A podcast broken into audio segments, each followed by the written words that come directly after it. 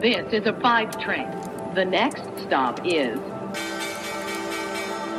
Wall Street. Guten Morgen und hallo zu euch nach Deutschland. Herzlich willkommen zu Wall Street Daily, dem unabhängigen Podcast für Investoren. Ich bin Sophie Schimanski.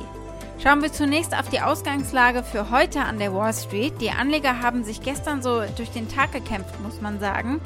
Der Tech-Index Nasdaq Composite fiel 0,2%, der Dow konnte 90 Punkte zulegen. Die Renditen auf zehnjährige Staatsanleihen haben sich am Morgen etwas entspannt, aber sie zogen am Nachmittag wieder an. Beim Forum der EZB hat der US-Notenbankchef Jerome Powell die Inflation frustrierend genannt und den Preisdruck und gesagt, äh, die Inflation wird bis ins nächste Jahr hoch bleiben in den USA.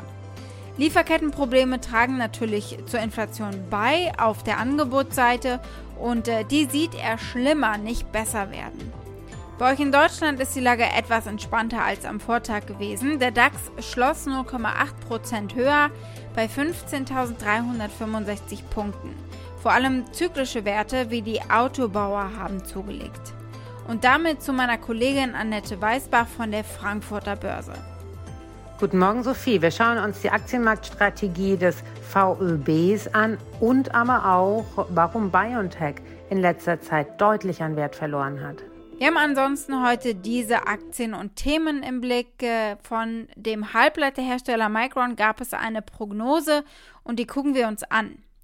Das Elektrofahrzeug Startup Lucid äh, hat seinen ersten, muss man sagen, Produktionserfolg gefeiert.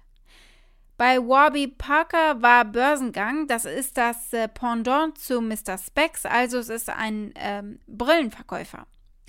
Die Aktie des Tages ist Netflix, weil die expandieren und zwar in einen ganz neuen, spannenden Bereich.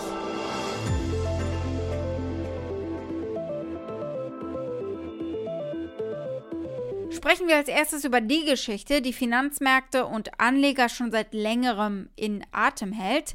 Äh, wir sprechen natürlich vom chinesischen Immobilienkonzern Evergrande. Marathon Asset Management kauft jetzt Anleihen äh, von eben dem Entwickler, der so in Schwierigkeiten geraten ist, äh, so der Mitbegründer und CEO des Unternehmens Bruce Richards. Der Distressed Debt Spezialist, also er ist eben spezialisiert auf äh, solche Art von Schuldenaufkäufen, äh, der kaufte diese Woche zum ersten Mal Evergrande Anleihen und wird das weiterhin tun zu den derzeit niedrigen Preisen. Das hat äh, Richards in einem Bloomberg-Interview gesagt. We're in the marketplace buying Evergrande debt, and we'll continue to buy it at these very low prices. And the whole question is, is the price of acquisition for the debt that you buy relative to what you think recovery value is. And we don't know what well, that okay, recovery so value is, but you're getting close to the point where we think it now makes sense for the first time. So we never bought the credit until just this week. Evergrande muss natürlich letzten Endes umstrukturiert werden, obwohl das Unternehmen möglicherweise kurzfristig einige Schuldenzahlungen leisten wird. Das sagt Richards zumindest. Eigenheimkäufer, die betroffen sind, Lieferanten und chinesische Anleihegläubiger werden aber vor Offshore-Investoren bezahlt. Davon geht er aus. Und damit gehen wir zu meiner Kollegin Annette Weißbach nach Frankfurt an die Börse. Gucken wir mal aufs EZB-Forum. Nicht nur die US-Notenbank, die FED, sondern auch andere Zentralbanken fangen ja zunehmend an mit dem Tightening ihrer Geldpolitik. Äh, so wohl zum Beispiel auch die Bank of England. Nur die EZB bleibt ihrem Kurs ja irgendwie treu, scheint es war sozusagen das Gipfeltreffen der Notenbanker, was virtuell stattgefunden hat bei dem sogenannten Sintra-Treffen der EZB. Normalerweise findet das in Portugal statt und da geht es natürlich darum momentan, wer wann wie den geldpolitischen Stimulus wegnehmen möchte, wie die Inflationserwartungen für die jeweiligen Volkswirtschaften sich abbilden. Und hier scheinen die Fed und die Bank of England klar zu denken, dass Inflation nicht nur ein temporäres Phänomen ist, sondern doch weiter steigen könnte und sie deswegen Zinserhöhungen und auch natürlich den ähm, weniger monetären Stimulus als den Weg nach vorne sehen. Die EZB ist da ähm, anders Christine Lagarde, die Präsidentin der Europäischen Zentralbank, macht ganz klar, dass es immer noch sehr viel sogenannten Slack in der Eurozone gibt. Das heißt, dass der Arbeitsmarkt immer noch nicht aufgeholt hat von Vorkrisenniveau und dass die Inflation ihrer Meinung nach wirklich nur temporär ist und schon nächstes Jahr wieder deutlich zurückgehen sollte. Wie ist denn eigentlich die Aktienmarktprognose des Bundesverbandes öffentlicher Banken ausgefallen? Die Aktienexperten der VÖB-Mitgliedsinstitute, also der Bayern LB, der Dicker Bank, der Helaba, der LBBW und der NordLB, die sehen noch in den nächsten zwölf Monaten eine leichte Aufwärtsbewegung an den Aktienmärkten, obwohl es doch zwischenzeitlich zu sogenannten Konsolidierungen kommen könnte aufgrund verschiedener Risiken. Also man denkt, dass auf zwölf Monatssicht der DAX zwischen 15.700 und 17.000 Punkten erlangen kann. Äh, Im Durchschnitt lagen die Prognosen bei 16.380 Punkten. Man ist sich einig, dass die Lieferengpässe, steigende Rohstoffpreise und die Unsicherheiten in Bezug auf die Entwicklung der Inflation natürlich Risikofaktoren für die weitere Entwicklung der Wirtschaft und aber auch der Aktienmärkte sind.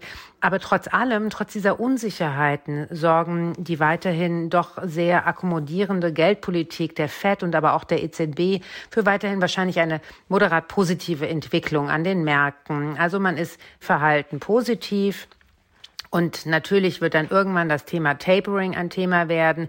Aber man hat schon gesehen, dass die US-Notenbank auch hier die Märkte sehr sukzessive vorbereitet. Das ist ein sogenanntes Taper Tantrum, also ein, eine Verwirrung der Märkte mit hochschießenden Renditen und so weiter höchstwahrscheinlich nicht geben sollte.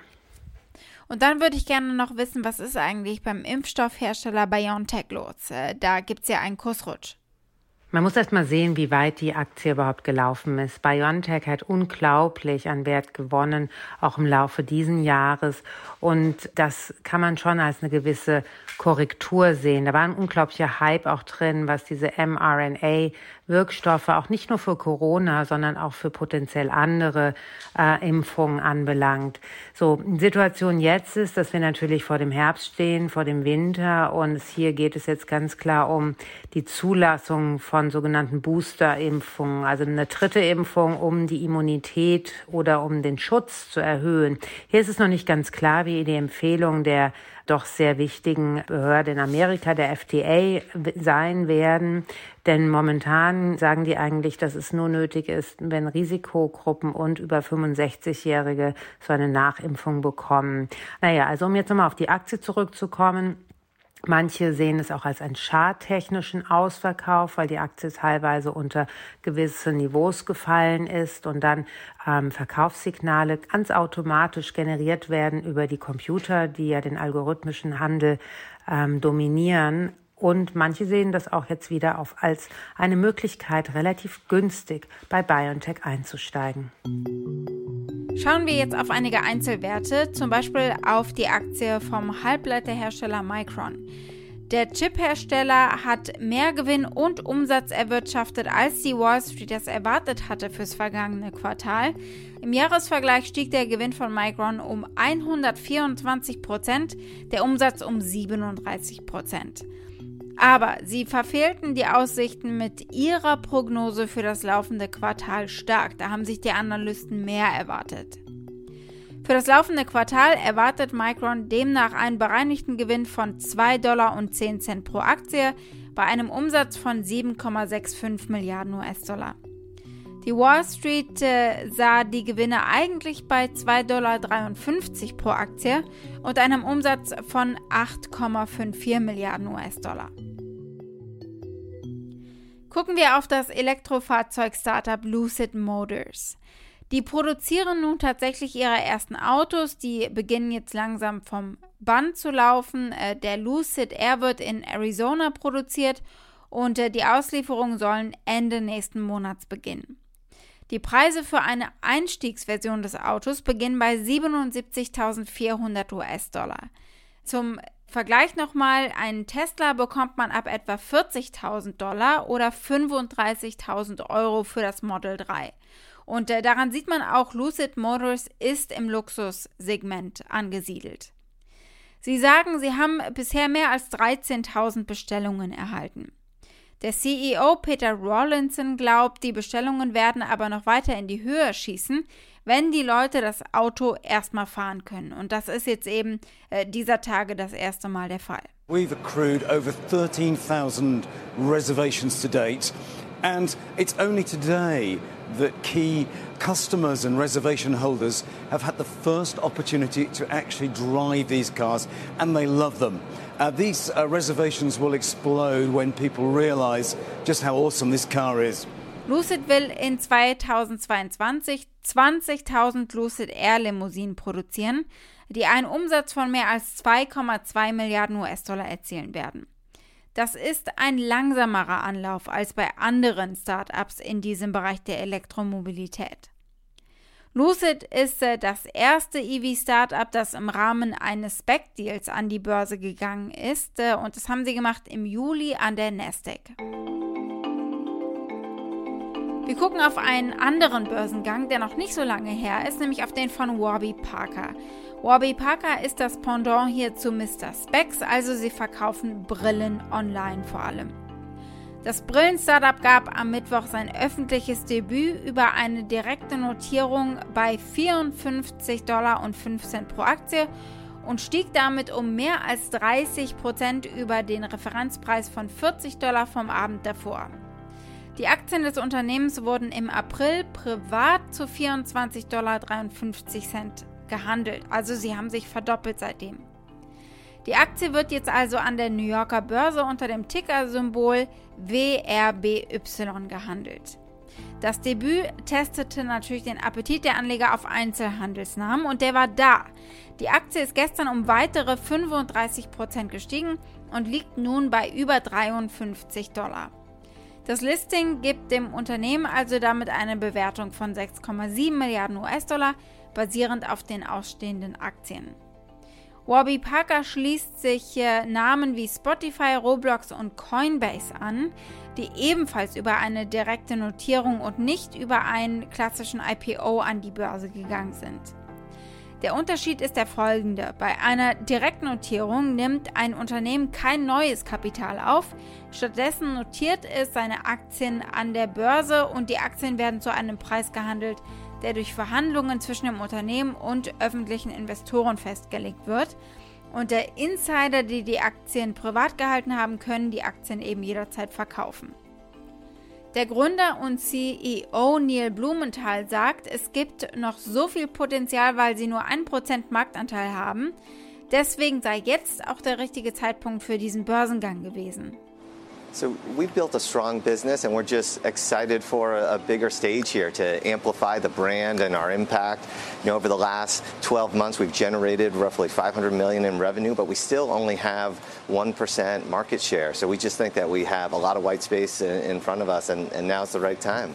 Zum Vergleich, das europäische Pendant, die Mr. Specs Aktie, hat in den vergangenen sechs Monaten 19% verloren, also da läuft es nicht so gut. Die Aktie des Tages ist die von Netflix, der Streaming-Plattform. Die greifen nämlich an einer weiteren Front an. Sie kaufen Night School Studio, ein Videospielemacher. So ganz viele Details wissen wir noch nicht, wie das laufen soll, aber es liegt wohl nahe, dass sie Videospiele adaptieren werden nach Inhalten, zum Beispiel nach Stranger Things. Das war eine sehr beliebte Serie, die würde sich eignen. Natürlich ist es auch eine Antwort auf das nachlassende Wachstum im Streaming-Bereich. Da gibt es mächtige Konkurrenz durch Apple und äh, Disney natürlich allen voran. Das Unternehmen liegt nach wie vor weit vor Streaming-Rivalen wie Disney Plus oder auch HBO Max, hat aber zuletzt äh, im Quartal weniger Abonnenten gewonnen als erwartet. Natürlich würden sie im Bereich Gaming den etablierten Unternehmen da, wie äh, zum Beispiel von Xbox und PlayStation Konkurrenz machen, statt von neueren Wettbewerbern im Streaming-Markt äh, vor sich hergetrieben zu werden. Sie drehen den Spieß also um, ein ganz spannendes Konzept finde ich. Erstmal wird das Angebot nichts extra kosten, heißt es, diese Spiele. Was sagen die Analysten aktuell? 30 sagen kaufen, 5 Overweight, Siebenmal heißt es halten, es gibt ein Underweight-Rating und dreimal verkaufen. und das Medianpreisziel liegt bei 625 Dollar pro Aktie. Wall Street. Damit war es das für heute. Ich hoffe, ihr seid morgen wieder mit dabei. Wir gucken unter anderem darauf, was Daimler macht. Da geht es um die Abspaltung der Truck-Sparte. Und in den USA gibt es eine neue Schätzung für das Bruttoinlandsprodukt und äh, die Erstanträge auf Arbeitslosenunterstützung. Schickt gerne auch eure Fragen oder Vorschläge für eine der nächsten Ausgaben. Ihr erreicht uns unter wall-street-daily at mediapioneer.com. Habt einen schönen Tag heute noch bis morgen, eure Sophie.